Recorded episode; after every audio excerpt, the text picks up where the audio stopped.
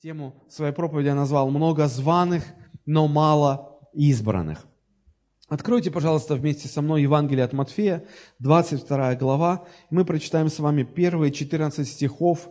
А, именно в них а, содержится вот эта притча Иисуса Христа, которую мы будем изучать сегодня. Итак, я читаю.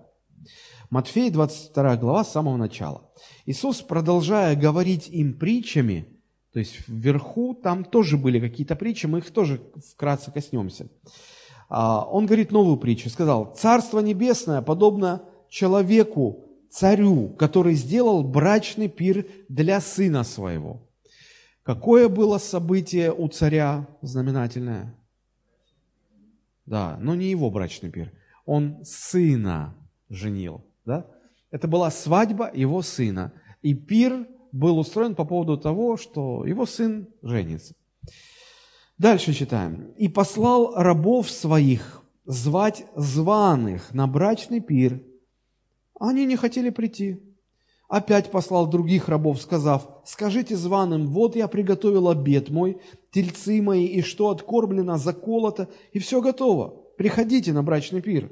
Но они, пренебрегши то, пошли кто на поле свое, а кто на торговлю свою. Прочие же, схвативши рабов его, оскорбили и убили их. Услышав об этом, царь разгневался и, послав войска свои, истребил убийц он их и сжег город их. Тогда говорит он рабам своим, брачный пир готов, а званые не были достойны. Итак, пойдите на распутье и всех, кого найдете, зовите на брачный пир. И рабы те, вышедшие на дороге, собрали всех, кого только нашли. И злых, и добрых, всяких – и брачный пир наполнился возлежащими. Царь, вошед посмотреть возлежащих, увидел там человека, одетого не в брачную одежду, и говорит ему, друг, а как ты вошел сюда не в брачной одежде? А он же молчал. Знает кот, чью сметану съел. 13 стих. Тогда царь сказал слугам, связавшие ему руки и ноги, возьмите его и бросьте во тьму внешнюю. Там будет плач и скрежет зубов. Ибо много званых, а мало избранных. Много званых, а мало избранных. Очень часто, когда мы читаем эту притчу и э, пытаемся понять, о чем идет речь, нам сложно понять, кто эти званые, а кто эти избранные, а что этот человек, который не в брачной одежде, кто, о ком это вообще идет речь, и почему званых больше, чем избранных, а избранных мало. И эти рассуждения нас натолкают на более глубокие вопросы, а, вопросы такого порядка, а почему вообще ну, настоящих христиан так мало? Почему вообще спасенных людей, настоящих верующих мало, очень мало? Почему церкви, а, в общем-то, состоят из небольшого количества людей а, на фоне тех людей, которые не ходят в церковь, которые, они, может быть, считают себя верующими, но они не церковные люди. Да?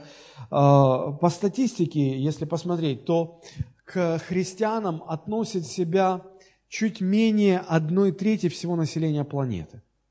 Но по современным меркам это порядка двух миллиардов человек. Но э, нужно понимать, что туда относятся вообще все, кто только ну, заявляет, что он верующий. Да? Туда относятся верующие, ну, большая часть вот этих, из этих двух миллиардов это номинальные верующие.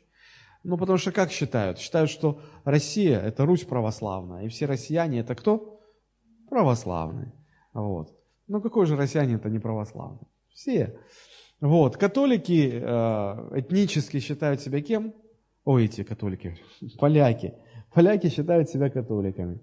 Да, почти все. А немцы вроде как все лютеране ну и так далее. Вот. И среди вот этого количества э, общих статистических верующих, да, э, фактически учениками Иисуса Христа являются совсем немного.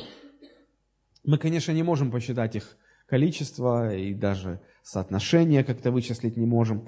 Но одна вещь очень ясна, и даже сам Иисус Христос указывал на это соотношение – Помните, он говорил, что э, люди, которые идут узким путем, их всегда будет меньше, чем те, которые идут широким. Посмотрите, это Евангелие от Матфея, 7 глава, с 13 стиха. Иисус говорит здесь, «Входите тесными вратами, потому что широк, шир, э, широкие врата и пространный путь, ведущий в погибель. И многие идут ими. То есть многие, большинство людей на каком пути находятся? На пути, который ведет в погибель. А путь, который ведет в жизнь вечную, он узкий, и на нем очень мало людей. Да? Возникает вопрос, а почему мало? Видите ли вы ответ в 14 стихе? Потому что тесны врата и узок путь, ведущий в них, и немногие находят их. И дальше, а вот здесь написано, входите тесными вратами, потому что широки врата и пространный путь, ведущий в погибель, и многие идут им. Да? То есть мы здесь видим, что э, большинство людей всегда идет по пути наименьшего сопротивления. Немногие ищут, немногие вообще хотят найти этот узкий путь. Ну, э, люди так устроены, они не ищут себе трудностей. Они ищут себе, наоборот, путь пошире. Э, так вот, э, сам Христос говорит, что люди, которые окажутся на узком пути спасения, их будет гораздо, гораздо меньше. И это же соотношение мы видим и в нашей притче, которую сегодня будем исследовать. Она заканчивается словами «званых много, а избранных, спасенных, те, которые будут со Христом на этом брачном пире, их мало, их мало. Возникает вопрос, почему так происходит? И вот притча, а, которую мы будем изучать, она как раз дает ответ на этот вопрос. А, вообще вопрос спасения человека, он определяется тем, как человек относится к Иисусу Христу. А, помните, когда Понтий Пилат судил Христа, перед толпой народа, он задал в толпу такой вопрос, что вы сделаете с Иисусом? Что вы сделаете? И вот спасен человек или не спасен, определяется тем, что он делает с Иисусом и с Евангелием, которое Иисус проповедовал. Какое отношение у человека к Евангелию Иисуса Христа? И понимание этой притчи рисует нам э, ясную картину всего вот возможного спектра взаимоотношений, а, которые люди могут иметь а, ко Христу и к Его Евангелию. И нам станет очень понятно, почему званых оказывается много, а избранных оказывается мало. И вот прежде чем мы перейдем непосредственно к изучению этой притчи, а, я хотел бы немножечко показать контекст, в котором прозвучала эта притча. Что такое контекст? Это то, что было до, после, э, то, что окружает вот это исследуемое нами событие. Я верю в то, что ключ к пониманию любого места Писания лежит э, или заключен в понимании контекста, в котором находится место Писания, которое мы хотим понять. И поняв контекст, мы сможем понять и то, Э, ту притчу, которую мы сейчас будем рассматривать. Итак, давайте мы начнем э, с того, чтобы немножечко обрисовать контекст. Мы знаем, что эта притча находится в Евангелии, которое написал евангелист Матфей. Э, кем был этот человек? Он был евреем. И он очень любил свой народ. И он написал Евангелие свое, адресованное как раз к своему народу. Мы знаем, что Матфей э, на протяжении долгого времени работал на римлян, он был сборщиком налогов. Я думаю, что его тяготила э, эта работа. И однажды э, у Матфея была встреча со Христом. Когда Иисус, увидев его, посмотрев в его глаза, сказал короткую фразу «Ты следуй за мной». И вот эта встреча изменила все в жизни Матфея. И поэтому он захотел, э, и, ну, не без Божьей воли, конечно, написать э, вот, подробное повествование того, что изменило его жизнь, чтобы люди, его соотечественники, его братья по крови, да, по народу его, чтобы они поняли, что это на самом деле и есть тот Мессия, который, который был обещан еврейскому народу, которого все ждали – вот почему евангелист Матфей начинает свое э, произведение с родословной. Нам, конечно, очень сложно понять, и когда люди начинают читать Новый Завет, они как раз-таки, ну, потому что Евангелие от Матфея находится в самом начале, они начинают читать, открывают Евангелие от Матфея, первая глава, и смотрят, Боже, какой-то телефонный справочник. Авраам, Исаак, кто-то родил, мужики рожают, Иаков, там поколения, что такое? Я о Боге собрался читать, какие-то поколения идут. Просто мы не понимаем, что это, эта книга была, вот именно Евангелие от Матфея, оно было адресовано еврейской части верующих, да, а для них было очень важно э, доказать или понять, определить, что именно вот этот Иисус и является Христом, то есть помазанником, Мессией. И они очень большое внимание уделяли родословным всяческим. И вот эти родословные доказывали, что действительно, да, этот Иисус – он и есть Мессия. Дальше э, в Евангелии от Матфея очень четко прослеживается конфликт между религиозной элитой еврейского народа и Иисусом Христом. И евангелист Матфей очень четко это рисует. Казалось бы, раз еврейский народ так ждет Мессию, Божьего помазанника, то э, когда он придет, кто первым должен этому обрадоваться? кто первым должен был бы принять Христа. Ну, по логике вещей. Религиозные, не, в еврейском народе, внутри еврейского народа. Конечно же, вожди этого народа. Религиозная элита, книжники, фарисеи, первосвященники, они первые должны были войти в Царство Божие. Они первые должны были, ну, э, принять Мессию и указать остальным на Него, сказать, вот это Он. А по факту что происходит? А по факту происходит, что те, которые должны были первыми войти, они первыми противниками Христа становятся. Они начинают конфликтовать с Ним. И евангелист Матфей очень красочно описывает и по нарастающей вот этот конфликт между религиозными лидерами Израиля и Иисусом Христом.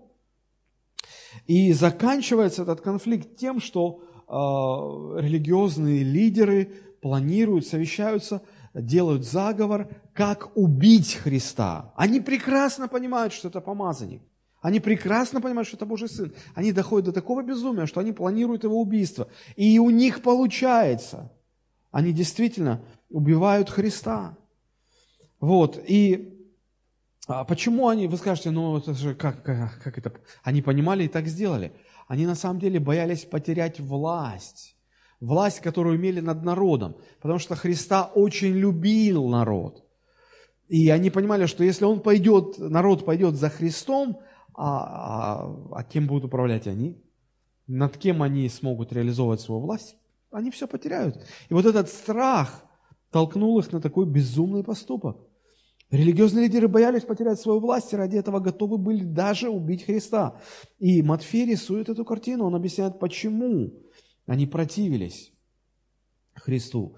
И вот в 21 главе Евангелия от Матфея мы видим как бы точку кульминации. Потому что что происходит в 21 главе Евангелия от Матфея? Мы видим, как Иисус Христос э, въезжает в Иерусалим. И это было не просто очередное посещение этого города Иисусом Христом. Это было это был не просто вход, это был вход как царя, как помазника, как мессии, как Христа. И, и весь народ это понимал, и, и все радовались. И вот э, точка кульминации это была вот почему. Народ принял, а, а религиозные лидеры не на шутку в, э, вот, в, ну, разволновались, потому что даже один из них сказал, вы что, не видите, что весь мир идет за ним? Надо что-то делать. Надо что-то делать. И тогда созрел этот заговор, э, чтобы убить Христа. Вот. И а, что там дальше было? Вообще, это 21 глава описывает нам события, которые происходили за одну неделю до Пасхи. А за две недели до Пасхи, или, скажем, за неделю до того, как Христос въезжает в Иерусалим, а, произошло очень интересное событие. Иисус Христос воскрешает Лазаря.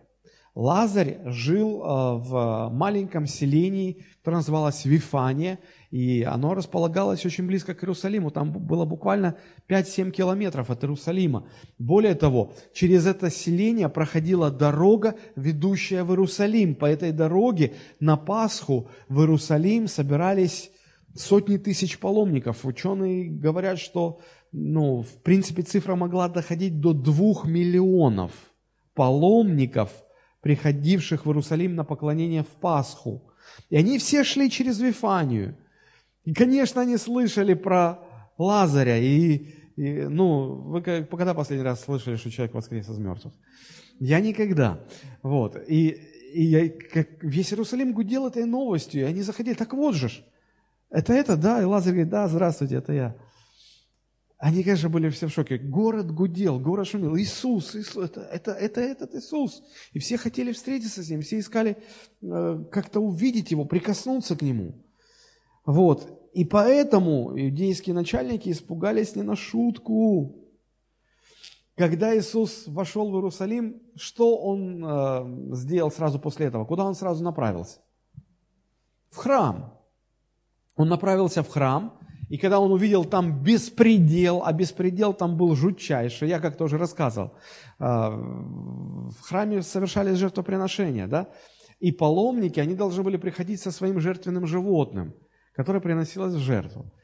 Но а, иудейские а, предприниматели священнического толка, они быстро смекнули, как на этом можно заработать.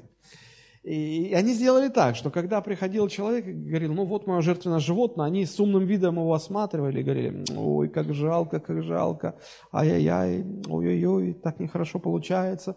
Оно не кошерное, оно не подходит, оно не чистое. Как не чисто? А что же мне теперь делать? Ой, мы так вас понимаем, мы так вам сочувствуем. Но знаете, по такой какой-то редкой, какой-то, как-то так случайно оказалось, что у нас вот тут есть просто уже отобранные кошерные животные.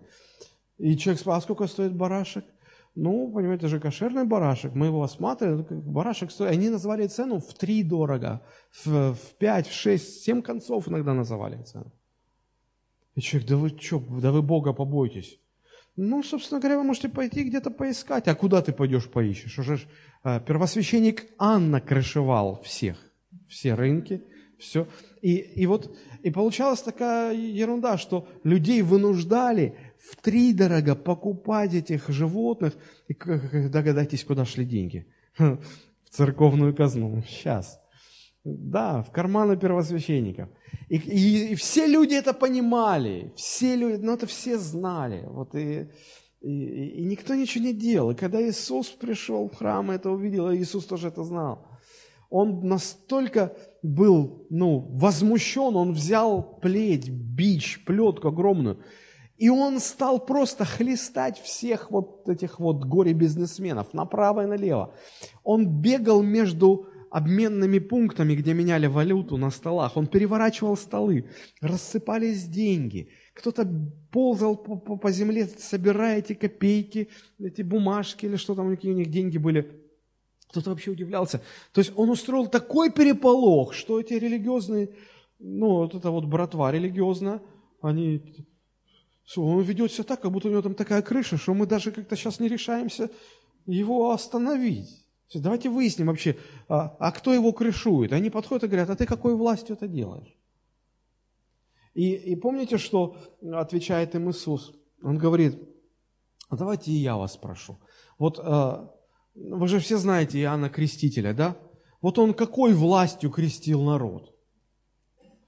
И религиозные лидеры, они так сразу раз так и осеклись. Не то, чтобы они не знали, конечно, они знали, что от Бога. Но просто им, а, как ни ответь, оно было невыгодно по-любому. Скажи они, что, ну, Иоанн Креститель, конечно, это делал властью от Бога, Тогда они расписывались в собственной несостоятельности, потому что этот Иоанн Креститель, когда они же к нему пришли принимать крещение, он им не, не стал крестить их. Он их обозвал, он сказал, вы порождение ехидны. Мне очень нравится украинский перевод. Гадюче кодла. Вы, вам кто внушил, что вы можете так просто всех обмануть, сделать вид, что вы тут каетесь, прийти тут э, в водичке искупаться и типа, во все. Вы, вы кого развести хотите? Вы что? Вы говорите, пошли вон отсюда.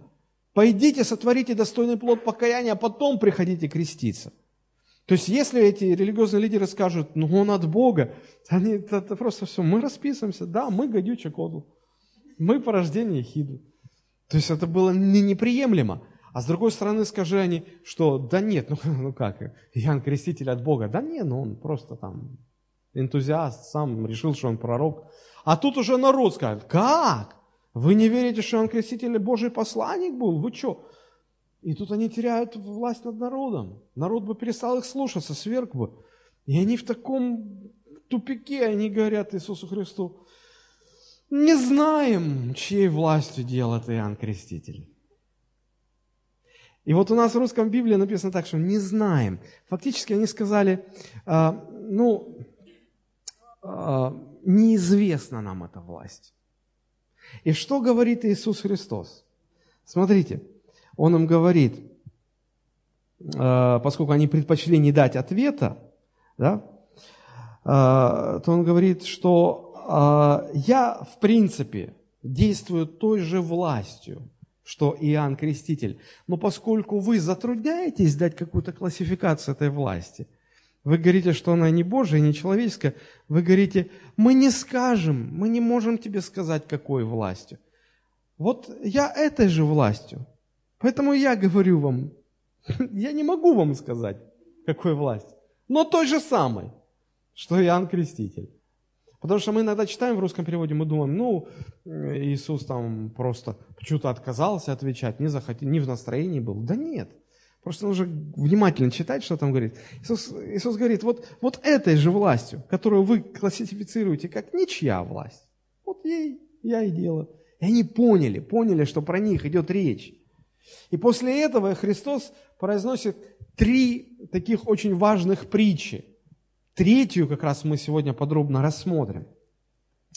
И в этих притчах Иисус очень, э, очень конкретно высвечивает проблему вот этой вот мнимой религиозности людей, э, вот этого отношения, когда внешне они пытаются показаться религиозными людьми, а внутри они э, вообще ничего не имели в виду по этому поводу. Первая притча, которую Иисус рассказывает, это притча о двух сыновьях. Помните? 28 стих 21 главы. Как вам кажется, у одного человека было два сына, и он, подошел, подошед к первому, сказал, «Сын, пойди сегодня работай в винограднике моем». Но тот сказал в ответ, «Не хочу». А после, раскаявшись, пошел. И подошел отец к другому сыну, и то же самое ему сказал. А этот сказал «Иду, государь мой», и не пошел. Который из этих двух исполнил волю отца? Говорят ему первый. То есть, смотрите, а, два сына. К обоим подходит и говорит, иди, поработай. Первый говорит, не, отец, я не пойду. Ну, отец говорит, ну не пойдешь, ладно. Отец уходит. И сын начинает размышлять и понимает, слушай, да, да, ну как, отец просит. Да, это как сегодня детей в магазин посылаешь доченька, сыночек, сходи, пожалуйста, за солью, сходи в магазин за сахар. Ой, ну, да я устал, да ну, да что я на побегушках у вас? Да не, я не пойду. Да? А потом доходит до ребенка, что, не, ну подожди, это же мама, это же папа говорят. Не, надо пойти. И они такие, хорошо, мам, пойду, давай деньги, пойду. Да? Вот. А другой сын, э, отец ему говорит, иди поработай. Тот, Слушаюсь и повинуюсь, государь мой. О, да, повелитель мой. О, да, отец, я иду. А даже не собирался внутри. Знаете, как иногда про певцов, э, которые фальшивят, говорят. Слушайте, вы, вы не попадаете в ноты. Более того, я вам скажу, вы в них даже не целитесь. И вот эти люди, они не то, что ну, вот этот сын, он не то, что, ну, не, не, он даже не пытал, он даже не имел в виду, что он поет, он просто сказал то, что отец хотел услышать. И про кого это Христос говорит? Кого он имеет в виду под этим вторым сыном, который сказал, да, иду, государь, но не пошел? Он говорит, вы, вы же такие. А вот первый, который сначала отказался, а потом покаялся и пошел, а это вот все, кого вы считаете народом, быдлом, которых вы вы даже на них посмотреть боитесь, боитесь, что осквернитесь. И для того, чтобы уже у этих религиозных лидеров не оставалось вообще никаких сомнений насчет того, кто есть кто в этой притче, Иисус э, в 31 стихе вообще прямо, прямым текстом говорит. Иисус говорит им в ответ, «Истинно говорю вам, что мытари и блудницы вперед вас идут в Царство Небесное». Они сразу отказались, но потом покаялись и идут. А вы сразу сказали, Господи, мы тебя служим, мы так, вы так пафосно ему говорите. Мы... А вы даже не собирались внутри. Вы только говорите, а внутри вы ничего не делаете. Вы же для себя живете. И, и Христос показывает, вот, вот что у вас внутри. Дальше очень интересно идет э, развитие событий. Иисус говорит вторую притчу, притча о злых виноградарях. Помните эту притчу? Смотрите, 33 э, стих. «Выслушайте другую притчу. Был некоторый хозяин дома, который насадил виноградник, обнес его оградой, выкопал в нем точила, построил башню и, отдав его виноградарям, отлучился. Когда же приблизилось время плодов, он послал своих слуг к виноградарям взять свои плоды. Виноградари, схвативши слух его, иного прибили, иного убили, а иного побили камнями. Опять послал он других слуг, больших прежнего, и с ними поступили так же. Наконец послал он к ним своего сына, говоря, ну, постыдятся моего сына. Но виноградари, увидевши сына, сказали друг другу, это наследник, пойдем убьем его и завладеем вообще его наследством. И схвативши его, вывели вон из виноградника и убили. Итак, когда придет хозяин виноградника, что сделает он с этими виноградарями? Эти религиозные э, лидеры говорят ему – 41 стих. «Злодеев этих предаст злой смерти, а виноградник отдаст другим виноградарям, которые будут отдавать ему плоды во времена свои». 42 стих. И Иисус он вообще прямым текстом говорит, «Неужели вы никогда не читали в Писании? Посмотрите». И 43 стих. «Потому сказываю вам, что отнимется...» И он, он, возможно, что он пальцем показал на этих религиозных лидеров и говорит, «Я вам говорю, отнимется от вас Царство Божие, и отдано будет народу, приносящему плоды его». Вот это вообще какая-то точка кульминации, потому что, э, посмотрите, что означает вот эта притча э, про, про, про, виногра, про виноградарей этих злых. Он говорит, что был человек, хозяин виноградника, он все устроил. Потом он нанял работников, виноградарей. Они должны были заботиться, они должны были брать свою часть, но основную массу, плоды отдавать хозяину. Они сказали, а что это мы хозяину будем? Мы все себе будем оставлять. И хозяин, увидев, что такое происходит, он послал один раз слух, их убили, второй раз слух, их тоже убили. Потом послал своего сына, говорит, ну, сына уже постыдятся, ну, уже все. Они и сына его убили. Иисус говорит, это же вы, это вы, вы, вы мой народ. Я вас избрал, чтобы вы были моим народом. Я вам доверил Божье Царство, чтобы вы приносили плоды, а вы не хотите ничего приносить. Я послал к вам пророкам, пророкам, чтобы они вас вразумили. И пророки говорили, покайтесь, вы чего, изменитесь. А вы что с пророками делали? А вы их убивали просто. Я опять послал, вы их убивали, еще послал, и их убивали, и еще и снова послал, вы всех поубивали, пророков. Сегодня им памятники ставите. И вот Бог посылает теперь к вам сына своего. Может, вы одумаетесь, понимая, что это сын, но вы и его убьете. И Иисус задает вопрос, и как должен поступить хозяин виноградника с этими виноградарями? Они говорят, ну как, просто их убить и отдать другим виноградарям. Иисус говорит, вот Отец мой Небесный то же самое с вами сделает. Он от вас забирает Царство Небесное. От вас, евреи, Он забирает Царство Небесное и отдает его язычникам. Вот эти будут приносить плод. Это было переломная точка, когда Бог отворачивается от своего народа и поворачивается к другим, к, не, к людям, которые не, не имели этой привилегии быть Богом избранным народом. И вот здесь как раз-таки начинает звучать притча много званых, мало избранных. Смотрите, Иисус в этой притче показывает три категории людей. Помните ее содержание, да? Ну, давайте мы еще раз ее быстренько. То есть после притчи о, виноград... о злых виноградарях э, Иисус говорит э, вот эту притчу. «Царство небесное подобно человеку-царю, который сделал брачный пир для сына своего, и послал рабов своих звать званых на брачный пир, и не хотели прийти. Опять послал других рабов, сказав, скажите званым, вот я приготовил обед мой, тельцы мои, все, что откормлено, заколото, все готово, приходите на брачный пир. Но они, пренебрегши, то пошли кто на поле свое, кто на торговлю свою и так далее. Прочие же схватили рабов его, оскорбили их, убили. Услышав об этом, царь разгневался, послал войска свои, истребил убийц, он их и сжег город их. Тогда говорит он рабам своим, брачный пир готов, а званые не были достойны. Посмотрите, здесь тоже такой переломный момент. Он звал одних достойных, а они поубивали всех э, этих посланников царя, да. Вот. И тут так, так, опять эта точка разворота. Он говорит, слушай, но мы их уже не дождемся, и ладно. Но пир готов, надо кого-то пригласить. И царь говорит своим слугам, идите вообще по, по всем переулкам, закоулкам, собирайте всех подряд. Вот без разборов, всех подряд. И, и ими заполним пир. Вот чтобы тем было неповадно. То есть Иисус то же самое, то же, та же самая мысль. Отнимается у вас, Богом избранного народа, Царство Божие, и отдается другим, которые недостойны совершенно этого. Удивительно.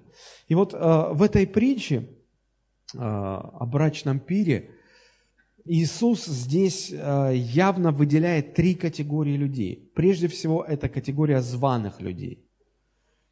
Э, кто были эти люди? Давайте порассуждаем. Царь позвал этих людей на свадьбу своего сына – Согласитесь, это были люди, которые входили в ближний круг царя. Правда? Даже вы на свой день рождения не зовете всех встречных поперечных. Правда?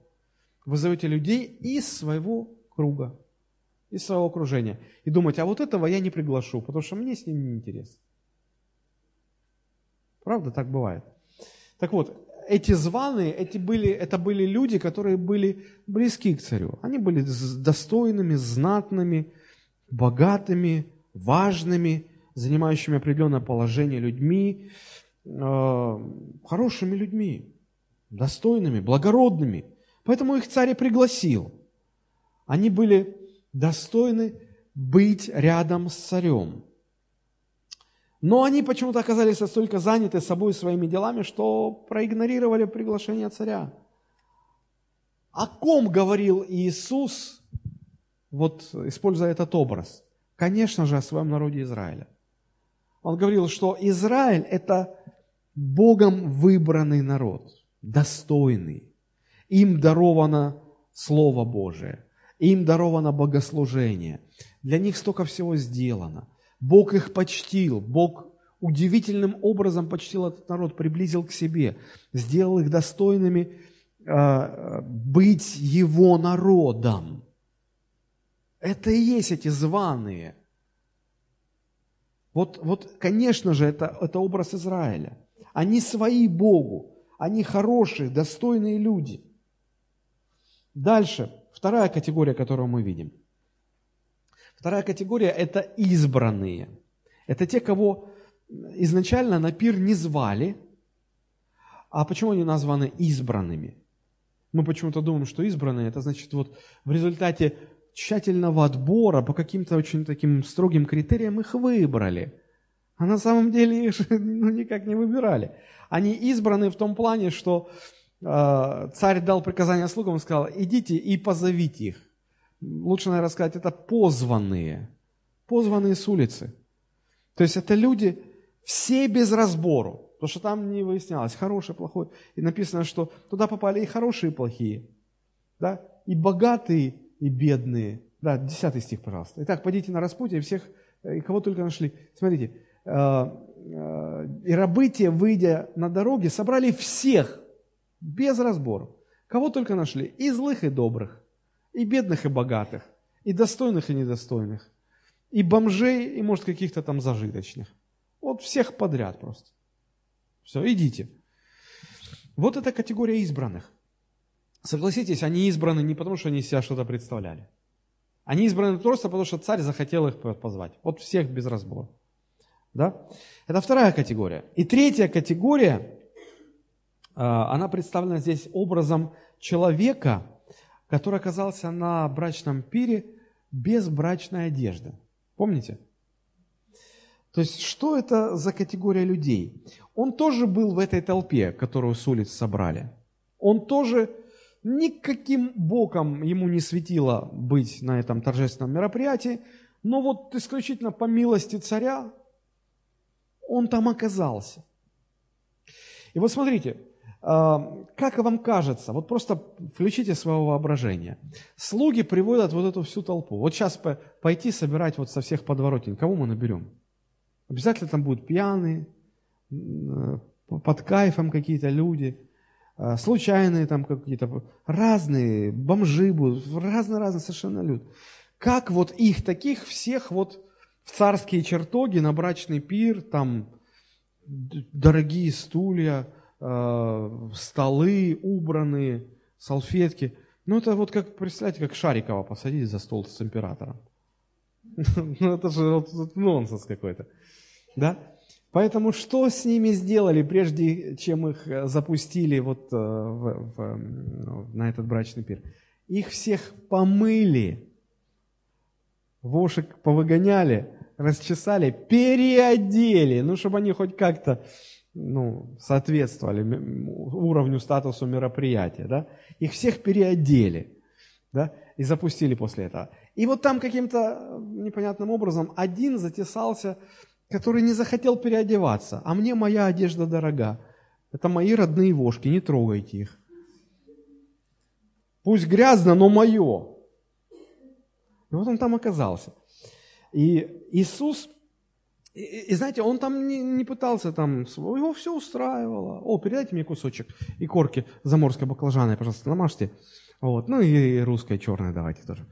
А, вот. И ему все хорошо было. И окружающие как-то особо не придавали этому значения. Ну, ну, дурак захотел в лохмотьях остаться. Ну и ладно. Мы тут, в принципе, все, контингент попался такой. Посмотрите на себя, братья. Много ли из вас достойных, там, благородных и так далее. Вот, поэтому они особо не обращали внимания. И только когда зашел царь, он как раз таки и вычислил. Он подходит к нему и говорит, «Э, приятель, в оригинале там это слово стоит, приятель, а ты как здесь оказался? Почему ты не переоделся, когда всех переодевали? А он стоял так, и ему нечего, то есть он понял, что он был виноват. Да? Вот это третья категория – это, это э, вот человек вне брачной одежды, это образ людей, которые э, представляют собой третью категорию в этой притче. Мы поговорим о каждой из категорий, что они из себя представляли. Вот. Э, фактически, ну, давайте немножко про этого человека поговорим сейчас. Фактически, что означала вот эта вот аллегория с одеждой? Да? Мы знаем, что Священное Писание э, сравнивает э, одежду с праведностью. Помните, пророк Исаия говорил, что вся наша праведность как запачканная одежда. И вот когда э, Христос призывает нас к себе, Он спасает нас не по делам нашей праведности. Он говорит, что вы все, даже самые лучшие из вас – вы, абсолютно не дотягиваете до тех стандартов, что нужно. Поэтому вам вашу праведность нужно отложить в сторону. То есть вам нужно снять вашу одежду. Вот эти ваши лохмотья снимите с себя. И Христос дает нам свою праведность. Христос для того и пришел на землю и прожил как человек, и прожил без единого греха, и Он заработал эту праведность, Он ее заработал. А сейчас Он говорит, а, а сейчас я вам ее дарю. Просто оденьте эту одежду на себя. Оденьте мою праведность. Не ходите в своих лохмотьях. Оденьте мою праведность. Вот. И этот человек, он не захотел этой праведности. Он захотел, он захотел свое что-то оставить. Он захотел внести в Царство Божие свою самобытность, свою какую-то оригинальность. Да? Это люди, которые, приходя в церковь, хотят, чтобы все в церкви было как сегодня молодежь говорит, по-ихнему, по их воле. Они хотят на своих условиях следовать за Христом. Это помните, как в сказке Пушкина? И чтоб сама рыбка была у меня на посылках. И чтоб сам Христос, не Он мне диктовал, во что мне переодеваться. Нет, я ему скажу, что я переодеваться не буду. Ты же меня позвал, раз уж ты меня позвал, ну так давай считаться со мной. Вот это те люди, которые хотят идти за Богом, но только лишь на своих условиях. В реальности они подчиняться Христу не хотят. Они хотят быть с Ним, хотят служить Богу. Удивительная какая-то ситуация, но только на своих условиях, по своим собственным правилам, и чтобы никто им не мешал. И вот смотрите, вот как э, эти три категории людей выстраивают свое отношение к Евангелию Иисуса Христа. Давайте мы посмотрим на, наверное, на первую категорию. Это категория званных, тех, которых позвали. Это хорошие, порядочные, благородные, достойные люди. В чем заключалась их проблема? А, их проблема заключалась в том, что им казалось, что они независимы от царя. Они могут, да, они как-то так исторически сложилось, что они в его государстве живут, но они независимы от царя, хотят, откажут ему. Да? Это напоминает нам сегодня хороших, порядочных людей, которые не против, чтобы Бог был. Не, они не возражают. Не, пусть сам себе где-то существует. Мы не возражаем. Это хорошие, порядочные, благородные люди, но, но они не ходят в церковь, они, э, в общем-то, они живут своей жизнью. Им кажется, что они независимы от Бога. На самом деле это не так, но им так кажется. Им так кажется. Вообще так человек устроен, что он думает, что в центре всего, в центре Вселенной он сам. Это последствия первородного греха. И вот эта вот э, кажущаяся независимость от Бога, она в людях обретает или выражается в нескольких формах или в нескольких характеристиках. Первая из этих характеристик, которую мы здесь видим, заключается в том, что вот эта кажущаяся независимость от Бога э, выражается в том, что люди начинают уповать на свою порядочность. Вот посмотрите, первые три стиха. Иисус, продолжая говорить им притчами, сказал, «Царство небесное подобно человеку-царю, который сделал брачный пир для своего сына и послал рабов своих звать званых на брачный пир, и не хотели прийти». Я уже сказал, что э, царь их заранее пригласил, потому что это были порядочные, достойные люди. И э, мы говорим, что под, этим, под этой категорией людей понимался израильский народ. Они были позваны заранее – если вы обратите внимание, в этой притче э, царь заранее позвал, а потом перед, э, ну, за несколько дней до того, как должен был случиться этот пир, он еще раз послал, потому что тогда был такой обычай. Непосредственно перед событием еще раз уведомлять, еще раз приглашать. Так вот, э, Израиль знал, он был заранее осведомлен, что придет Мессия. Никто, другие народы не знали. Израиль знал. Вот, то есть это были люди, вот такие хорошие люди, достойные царя. Их статус обязывал их знать о приглашении. Но, в общем-то, это была не только проблема израильского народа, но и, и всех остальных э, людей по человеческим меркам, которых мы считаем достойными и благородными. Они э, не, не способны осознавать свою зависимость от Бога, потому что им в этом мешает их порядочность, их благородство, их вот, они на это очень сильно уповают. Но согласитесь, когда вы встречаете в своей жизни людей хороших, порядочных, добрых, высокоморальных, которые заботятся о своей семье, служат Отечеству, помогают больным, там фонды какие-то организовывают, и все, и все, и все. Ну, вообще про таких людей говорят, что если Бог кого-то и будет спасать, то вот этих в первую очередь, правда? Вот. И ведь согласитесь, что вас все-таки начинает мучить такой вопрос. Слушайте, ну вот они же такие классные люди. Ну да, они не христиане, да, они не каялись пред Богом, да, они не ходят в церковь. Но ну, неужели они пойдут в ад? Неужели Бог их не спасет? Э, они же такие хорошие. Но ну, неужели они погибнут только из-за того, что они не ходят в церковь? Они же даже лучше, ну я не знаю, но многих, многих верующих лучше, моральнее, ну благороднее. То что только из-за того, что Христа не знают, пойдут в ад? Как-то, ну неужели их Бог так туда отправит? Правда, были такие вопросы. И вот мирское мышление, оно заставляет нас думать, что ну нет, ну Бог же должен как-то эти факторы учитывать. Ну как вот, вот серийный убийца, который 10 малолетних детей убил, ну как можно в один ряд поставить с филантропом, с э, меценатом, с бизнесменом, семья порядочная, дети. Он столько жертвует, он церковь строит, он, он хороший человек, он никогда не изменял своей жене. Как их можно сравнивать, как их в ад? Они же вообще, ну, как, как их Бог уравнивает вообще? И, и вот многие верующие под давлением вот этого мирского мышления, они тоже начинают думать, что ну как-то, наверное, Бог несправедливо так. Почему-то и богословы даже так, представители церкви. Вот смотрите, на этой неделе умерла Джуна Давидашвили. Да, правильно? Джу, Джугашвили хотел сказать. Ну вот эта Джуна, целительница, да?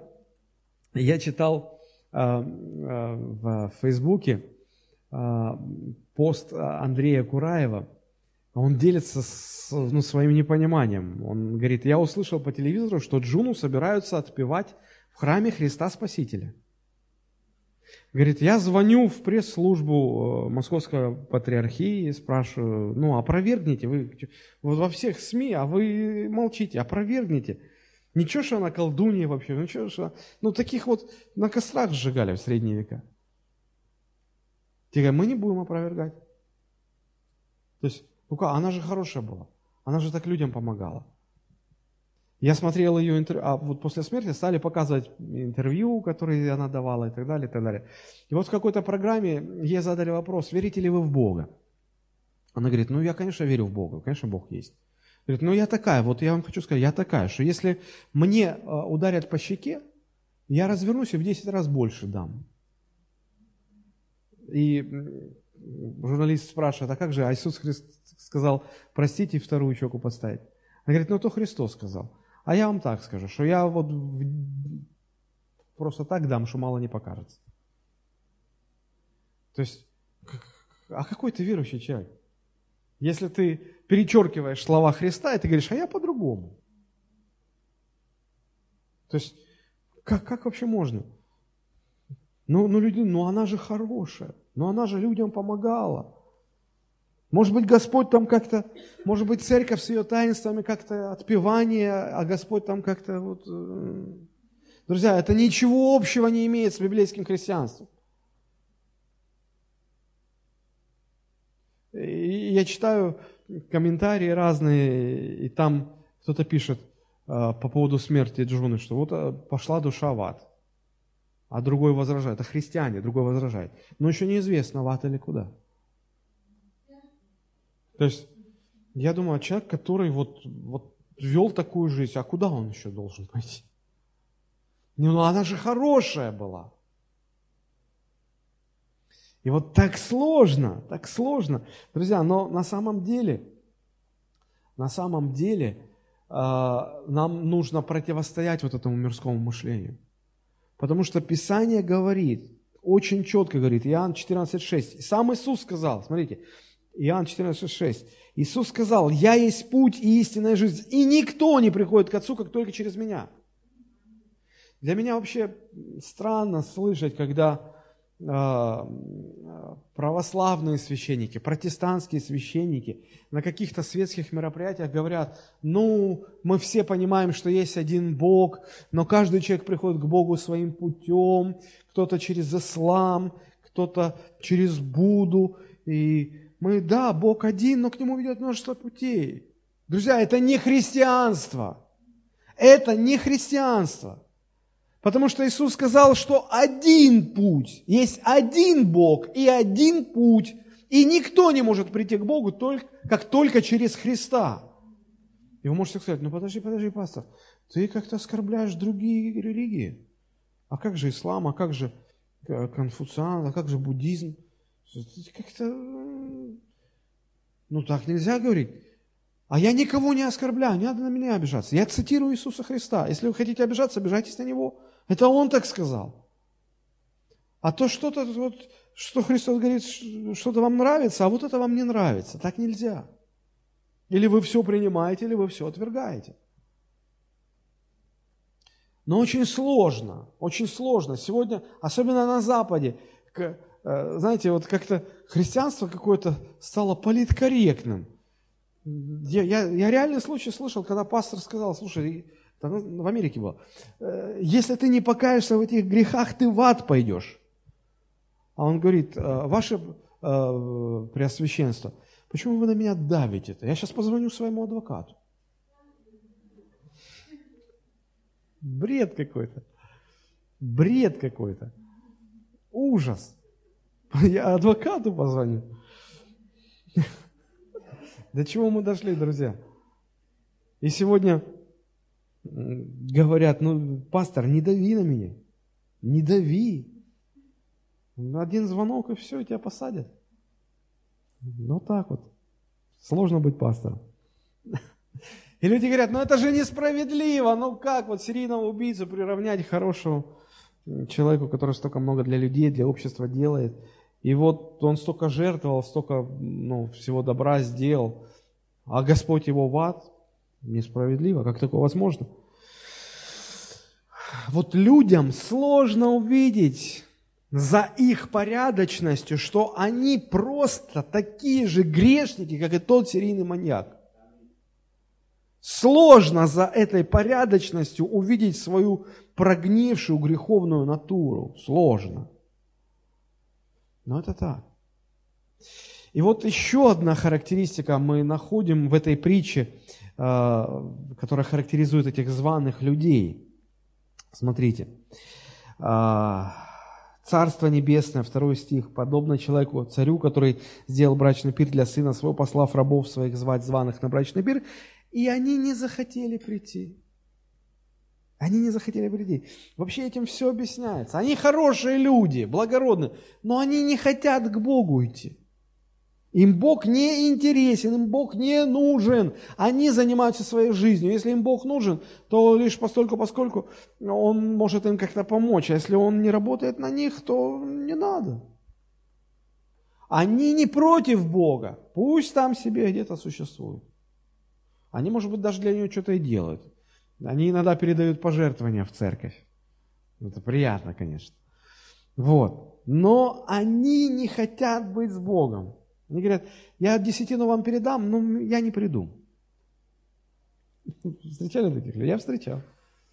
Вот вам денежки передадут, я, не, я занят, у меня бизнес, дела-то. Слушайте, вообще были причины, по которым, конкретные причины, по которым нужно было этим людям прийти на брачный пир. Почему? Ну, во-первых, это было почетно. Правда? То есть, если э, царь зовет, а ты не приходишь, ну, это как-то, в общем-то, ты оскорбляешь царя. Это раз. Потом, это же было приятное время. Он же не звал там кирпичи разгружать. Он звал веселиться, радоваться. Там еда, развлечения и так далее. Брачный пир. Ну и в конце концов, они должны были слушаться царя. Царям не отказывают. Они живут в этом государстве, и если царь позвал, то ты, ты, если ты подданный царя, ты должен слушаться. Все это показывает, что люди слишком много о себе возомнили, они жили своими ценностями.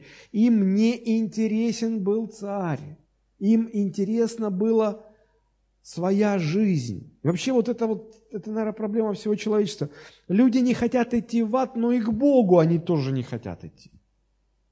Они не хотят идти в ад, но и к Богу они не хотят, им не интересно с Богом. Причина, почему порядочные, хорошие люди пойдут в ад, не в их порядочности, а в том, что они сами не хотят быть с Богом. Понимаете, они, они конечно, слышат, когда слышат про, про то, что есть ад, и туда можно попасть, они туда не хотят. Им, там не, это, им это не нравится. Но когда говоришь, что спасение это только со Христом, они говорят, а я туда тоже... А, а можно так вот меня спасти, оставить в покое и не трогать, чтобы я ни с чертом, ни с Богом. Вот оставьте меня где-то, выделите мне там какой-нибудь кусочек неба. Вот, и чтобы ни дьявол, ни Бог туда не заходил, это будет мое. Вот в чем проблема. Это знаете, когда вот в, ну, в старые времена, допустим, семья теряла свои капиталы, и э, родители уже не знали, что сделать, как, э, как не стать, как не пойти по миру, как говорили, да. И э, у них подрастала дочь, и они на нее возлагали все свои надежды. Ну, в каком плане? Ну, э, сосватать ее какому-нибудь состоятельному жениху, и благодаря вот так вот удачно выданной замуж своей дочери поправить свое финансовое положение. Ну, если смотрели «Титаник», то там вот как раз главная героиня, как раз вот ее вот таким образом и выдавали замуж. А проблема-то в чем была? Проблема была в том, что она не любила этого парня. Да, он был богатый, да, он был благородный, да, он был такой весь из себя. Ну вот, вот как раз, вот тот, вот званый. И мать в нем души не чала, говорила, доченька, да ничего, стерпится, слюбится. Ну ты же пойми, но мы же, мы же так, мы, мы так спасаемся, мы же, ты что хочешь просить, ну, милостыни на улице? Он же наше спасение. Она говорит, мама, так это я же замуж уже. Он мне не интересен, я не хочу. То есть, ну как, я не могу. Да? Вот. И, и, и примерно то же самое будут ощущать вот эти хорошие, порядочные люди, которых от ада спасли, а, а Христос для них будет как вот, вот какая-то такая нежелательная нагрузка. Это хорошо, что я в ад не попал, но о чем мне его-то вот навязывают? Я, я не, мне не интересно.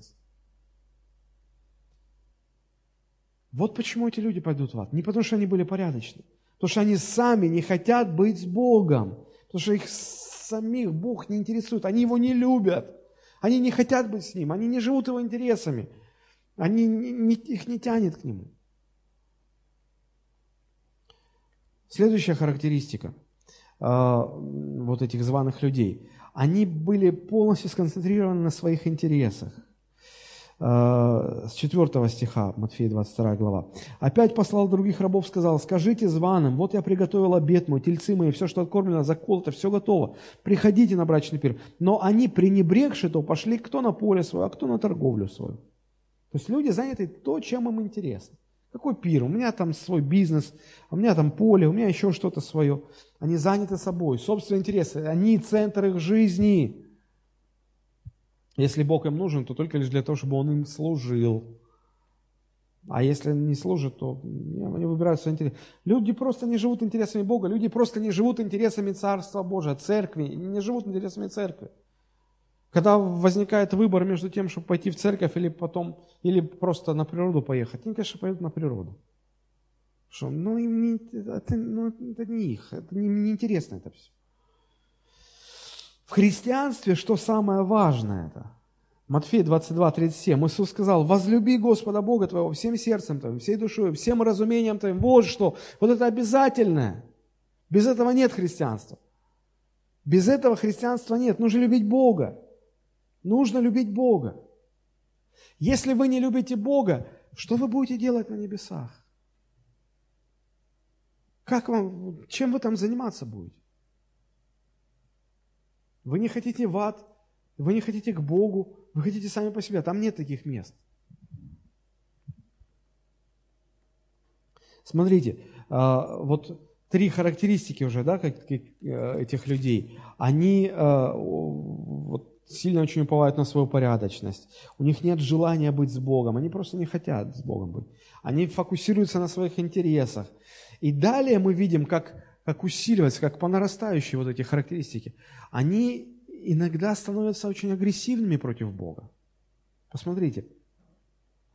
А, Матфея 22 глава, а, значит, когда а, с 4 стиха послал других рабов сказать, давайте, приходите, все готово. 5 стих, но они пренебрегши то, пошли кто на поле свое, а кто на торговлю свою. Но это еще ничего, то есть они, они ушли, и поэтому агрессия не проявилась. Но смотрите, что дальше написано. Шестой. Прочие же, которым на поле не нужно было идти, и на торговлю свою не нужно было идти. Им нечем было заняться. Смотрите, чем они стали заниматься. Они схватили рабов, стали оскорблять, и что с ними сделали? Убили их. О, это эти порядочные люди. Это эти благородные, порядочные меценаты. Просто знаете, в чем дело? Когда э, такой порядочный человек сталкивается прямо с истиной Евангелия, в нем просыпается зверь, и он становится очень агрессивный. И когда такому человеку говоришь, ты должен покаяться, он говорит, слышишь, я никому ничего не должен. Уноси отсюда ноги, если хочешь жив остаться. Очень часто этот порядочный такой вот овечка такая. Скидывает свою овечью шкуру, и там такие клыки. И они убить могут даже. Порядочные, хорошие, благородные люди. Потому что когда Евангелие вот открыто, э, чем Евангелие отличается от всех остальных религий, наверное? Тем, что Евангелие ставит человека в положение, в котором человек должен подчиниться господству Иисуса Христа. А человек не хочет этого. И возникает конфликт. Вот почему апостол Павел сказал, что все желающие жить благочестиво во Христе Иисусе будут гонимы. Будут гонимы. Почему? Просто потому, что они верны Христу. Если, э, если с этими порядочными людьми так вот по-мирски, конечно, никакие клыки не вылезут. Не, вы, вы их гладите, они вас гладят. Но если вы, а тогда вы перед Богом оказываетесь предателем. Но если вы верны Богу, то неизбежно возникает конфликт. Иисус говорил даже, что, э, это Иоанна 16 глава 2 стих, изгонят вас из синагог, даже наступает время, когда всякий убивающий вас будет думать, что он этим служит Богу. Так будут поступать, потому что они не познали Отца и не познали меня. Вот это реальность отношения людей к Евангелию.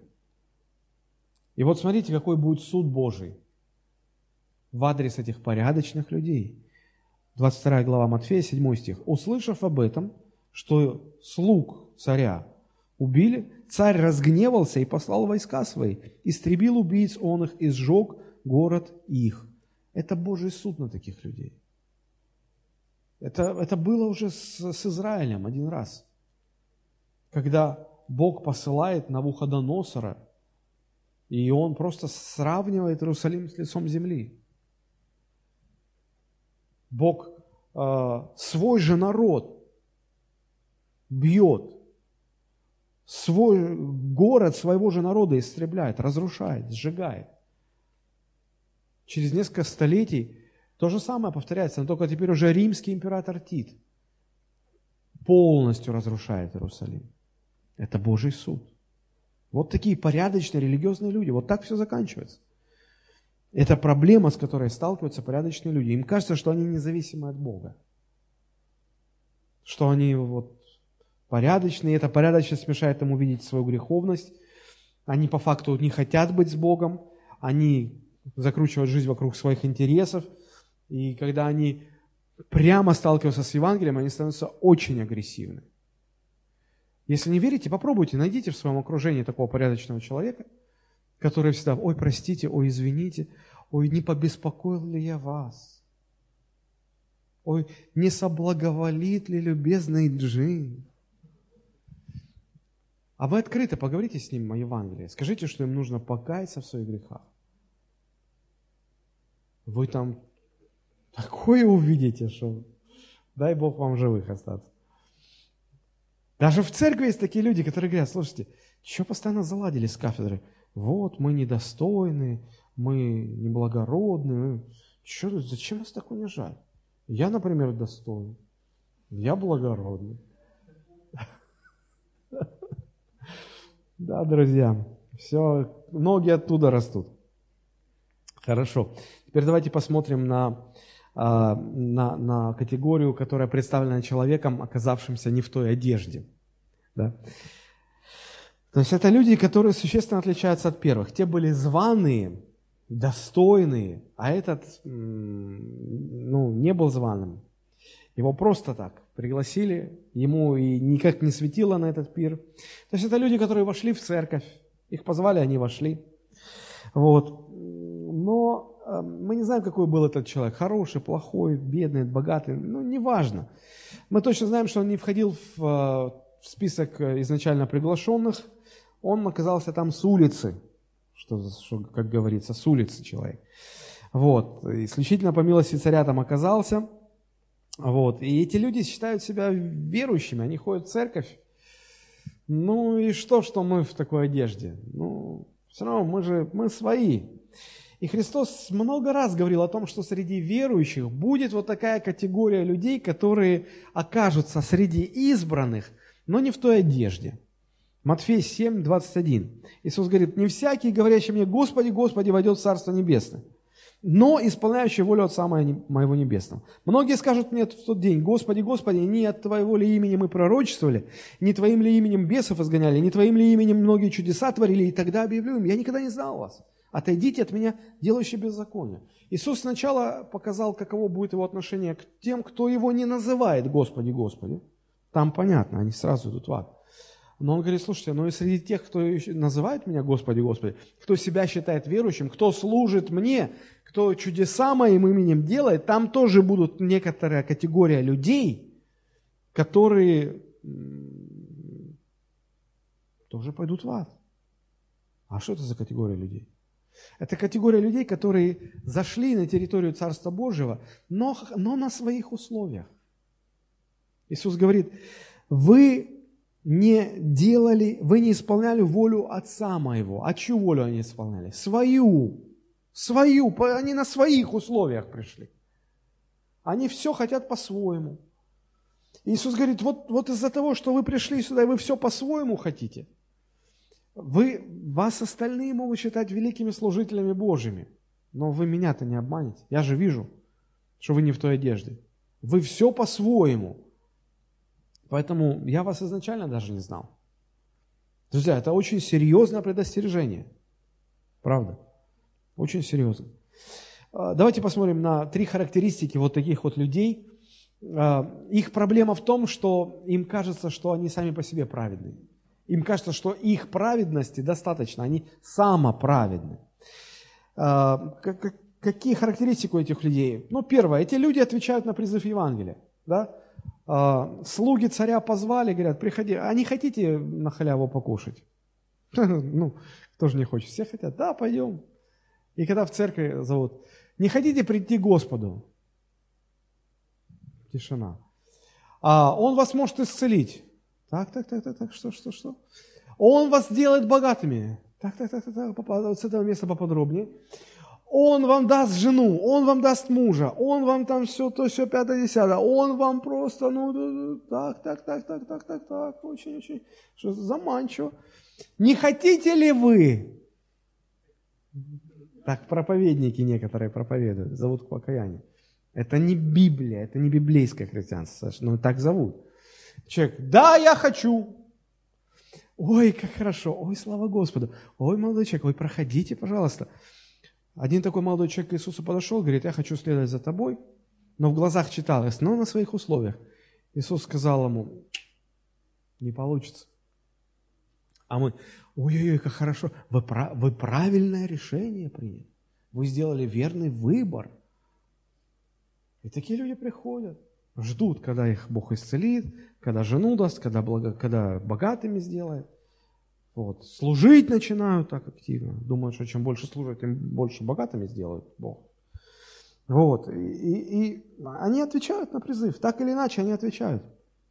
То есть это люди, которые покаялись в церкви, стали ходить в церковь, крещение приняли, стали членом церкви, регулярно посещают церковь. Они среди избранных, они среди спасенных. Это первая характеристика. Вторая характеристика. У этих людей христианское поведение. Потому что он там своим оказался, да? То есть э, он никак не выделялся. И слуги не могли его опознать. Э, э, люди, которые там же были, как, ну, свой, свой, все. И только когда царь зашел и стал смотреть на возлежащих, он говорит, слушай, а ты этот, ты чужой, ты не свой. Вот, ну, то есть, смотрите, они, э, они ведут себя как христиане, они говорят как христиане, они руки поднимают как христиане. Все по-христиански. Но разницу видит только царь. Разницу видит только царь. И самая главная характеристика этих людей в том, что они отвергают праведность Христову. Матфея 21, 11. «Царь, войдя посмотреть возлежавших, увидел там человека, одетого не в брачную одежду, они не отвергают Бога, Они не отвергают церковь. Единственное, что они отвергают, они отвергают праведность Христа. Как я уже говорил, их всех с улицы переодели. Ну, чтобы, ну, подмыли, переодели и так далее. Это очень ярко показывает то, что делает с нами Господь. Когда Он приглашает нас к себе, Он заставляет нас сбросить с себя все наши старые одежды, всю нашу праведность. Чтобы мы поняли, что никакими своими делами мы не можем заслужить спасение. Просто не можем. И, в общем-то, нормальный человек с радостью это принимает. В то время, смотрите, царь подарил каждому комплект одежды. Причем царской одежды, достойной одежды. В то время к одежде относились не так, как сегодня. Сегодня, о, знаете, как у женщин, да, некуда повесить и нечего одеть. Вот там. Это я купила, чтобы носить, это я купила, чтобы ходить, это я купила, чтобы купить. И такой категории много очень. Вот. И э, мы как-то так легко, ой, а давайте зайдем в магазин, купим кофточку там или не, в то время одежда была крайне дорогой. Там уже не до фасонов, не до кутюров всяких. Э, то есть там вот у человека часто, часто обычного человека, часто годами был всего лишь один, одна смена одежды. И здесь такой подарок. Конечно же, ну, все нормальные люди взяли и переоделись. Один был умник, такой, решил сохранить самобытность своей культуры. Не знаю, мне когда вот говорят, что вот надо сохранить самобытность русской культуры. Что там хранить? Это вот язычество вот это. Ладно бы, что хранить было. Потому что часто и хранить-то нечего. Вот. И э, вот это очень важно. Это очень важно. Э, мы же, я говорю про служителей церкви, мы часто думаем, что человек, когда присоединяется к церкви, нам нужно научить его по-христиански петь, говорить, ходить, там, вести себя. Нет, не нужно этому. Не надо учить их христианской субкультуре. Надо их убедить, чтобы они приняли праведность Христову. Вот это самое важное, чтобы они перестали самоутверждаться в церкви. Вообще вот это нонсенс. Иисус сказал, отвергни себя, а люди используют религию, чтобы самоутверждать себя, самоутверждаться. И ладно было бы что утверждать, нечего же утверждать. Но нечего. А, пророк Исаия очень-очень такой резкий образ рисует и говорит, вся ваша праведность, люди, вся ваша праведность, как запачканная одежда. Я говорил уже не раз, что, но я скажу это, раз это в Библии написано, я могу это сказать. Это, в общем-то, богословы на русский язык так очень-очень толерантно перевели, потому что в оригинале там звучит так, что вся ваша праведность как, как грязная менструальная тряпка. Я прошу прощения, но это в Библии написано. Я понимаю, что есть люди, которые, когда по телевизору смотрят рекламу прокладок женских, они а тут это вот использованное, грязное, ай, не говори. И Бог говорит, вот это ваша, вот, ваша праведность, вот. А вы с ней как с писаной торбой, ну, ну, ну, прижимаете, храните. Это мерзость. Выбросите. Даже не пытайтесь своими делами что-то сделать.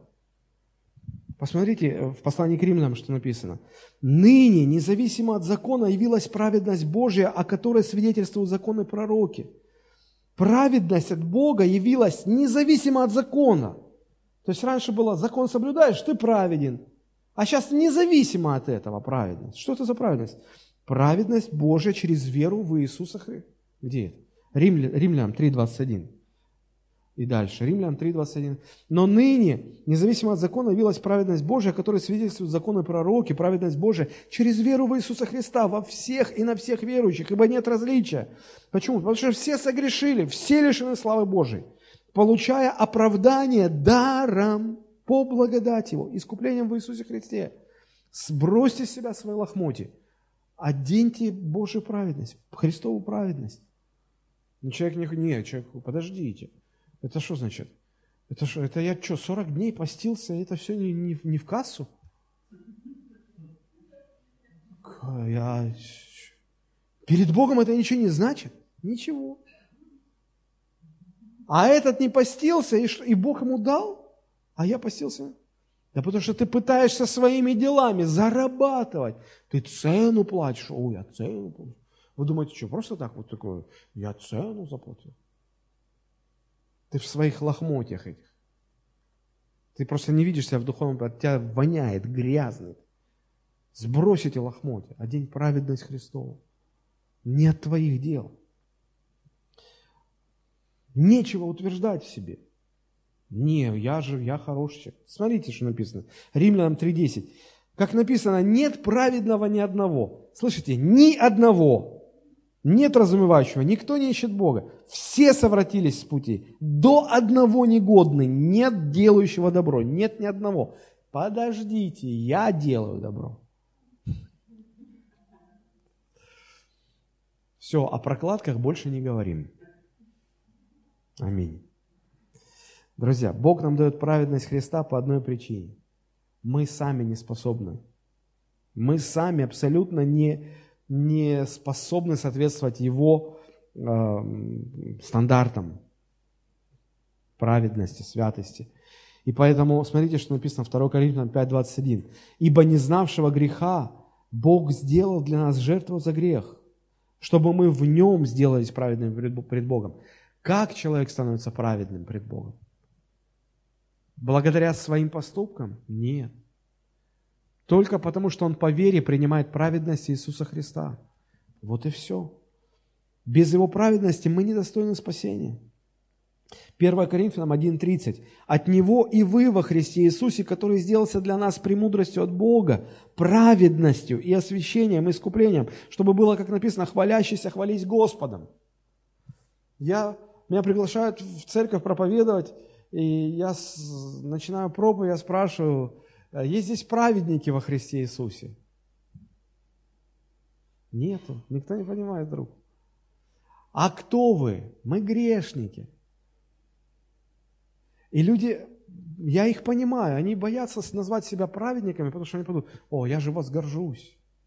Друзья, если вы приняли праведность от Христа, вы, как никто другой, понимаете, что гордиться там нечем. Тряпка это, что ли, гордиться? Нечем. Нечем. Поэтому, когда человек праведен праведностью Иисуса Христа, он понимает, что я тут ни при чем. Он никогда не возгордится тогда. Праведность Христа смиряет людей, потому что человек понимает, что он, ну, он каким-то чудом попал, он, он, ему ничего не, не светило это никаким образом. Но вот такие люди оказываются, оказываются в церкви, оказываются в Царстве Божьем. Вот что с такими людьми делать? Э, с людьми, которые пришли в церковь, но продолжают все по-своему, продолжают утверждать собственную праведность, все по своим правилам. Что с ними будет? Но Иисус сказал, что с ними будет. Посмотрите, 12 стих в нашей притче. Иисус к такому человеку обращается говорит, друг. Он не говорит, ах ты негодяй, как ты сюда попал? Нет, он говорит, друг, как ты вошел сюда и не переоделся? А он же молчал, а он все понял. Тогда сказал царь слугам, связавший ему руки и ноги, возьмите его и бросьте во тьму внешнюю. Такие люди оказываются в аду. Люди, которые хотят, чтобы в церкви было все по их правилам. Люди, которые приходят в церковь для того, чтобы самоутверждаться. Знаете, как говорят, людей посмотреть, себя показать. О, я сейчас попою, посмотрите, как я пою хорошо. Нечего утверждать. Поэтому э, заканчивается у таких людей все весьма драматично. Бог их категорически осуждает. То есть нету такого, что вот царь встретился с этим человеком, ой, слушай, да, ты не в той одежде, ну давай мы сейчас что-нибудь придумаем, сейчас быстренько тебя переоденем, что-то там договоримся, все. Нет, нет. Говорит, выбросите его. Это очень серьезно. Если человек продолжает держаться своего, он закончит подобным образом. Итак, вот три группы. Званые, мы описали их характеристику. Человек не в той одежде, мы описали их характеристику. Избранные, то есть это те, кто, вот, кого переодели, и кто наслаждались пиром. их характеристика очень простая. Они понимали, что они недостойны Царства Божия. Они недостойны, они это очень хорошо понимают. Они пришли не для того, чтобы диктовать, ой, а что-то тут такое, а я не люблю японскую кухню, вы мне поете? Ой, а что вы эти песни поете? Я, да, давайте пойте другие песни. Они понимали, что, слава Богу, что мы здесь оказались. Они с удовольствием переоделись, то есть приняли праведность Христа. И они радуются Богу, они, они вошли в радость царя. У тебя праздник, слушай, я рад, здорово, классно, позна... если можно познакомиться с вашим сыном. Он женится, он себе... а с его невестой можно, ну, если только можно. То есть вот, вот как эти люди реагируют. Они, они радуются Богу. Поэтому сейчас мы заканчиваем уже эту проповедь, но я хотел бы, чтобы каждый из нас задал себе несколько вопросов. Спросите себя, ищете ли вы Бога и Божьего, или продолжаете утверждать в христианстве свои собственные интересы? У вас такой план, что Бог вам поможет состояться, Бог вам даст жену или мужа, а Бог вас устроит в жизни, чтобы вы как сыр в масле катались. Вот. Ну, поэтому я ему и служу. Если такой расчет, не морочьте себе голову. Вы вообще вы ничего не поняли тогда. Следующий вопрос. Разделяете ли вы интересы Бога или Он вам безразличен? Вы вдумайтесь только. Если мы спасены, а Бог нам не интересен, что мы там на небесах будем делать? Что мы будем делать в присутствии того, кто нам не интересен? Нонсенс. Нам нужно возлюбить Господа всем своим сердцем. Нам, нам внутри должно быть такое отношение, что я не могу уже жить без Бога. Мне хочется быть с Ним, мне хочется любить Его, быть ближе к Нему. И последний вопрос. Приняли ли вы праведность Христа? Или вы за свою держитесь? Благодарите ли вы Бога, что Он вам дал свою праведность? Можете ли вы сказать, я праведен перед Богом? Но не потому, что я из себя что-то представляю. Я погибший грешник. Но я праведен праведностью Иисуса Христа. И когда я окажусь перед Богом, если Бог меня спросит, почему я должен тебя отправить на небеса, и почему ты не должен идти в ад, я скажу, что я-то вообще должен оказаться в аду. Но Иисус пришел в мою жизнь. Он меня простил. Он за меня заплатил. Он по всем моим счетам, долгам, по всем расплатился. И он сказал, слушай, ты не можешь жить правильно на этой земле я прожил правильно на этой земле. Поэтому моя правильность или моя праведность засчитывается на твой счет. Ты палец о палец не ударил, но тебе засчитываются все мои достижения. Это как если бы, ну, ну я не знаю, как если бы кто-то завоевал там, или, да нет, самый простой такой пример – а, вы голодны, вы хотите кушать хотя бы корочку хлеба, а кто-то оплатил шикарный ресторан, банкет, фуршет, кто-то заплатил, и он вас берет и говорит, иди ешь все, что хочешь. А вы говорите, а я же, у меня нет денег, я ничего не... Говорит, я все заплатил, бери, что хочешь, ешь хоть все. То есть вам это теперь принадлежит, но не потому, что вы платили, так точно так же небеса нам теперь принадлежат не потому, что мы достойны, а потому что Христос за нас заплатил.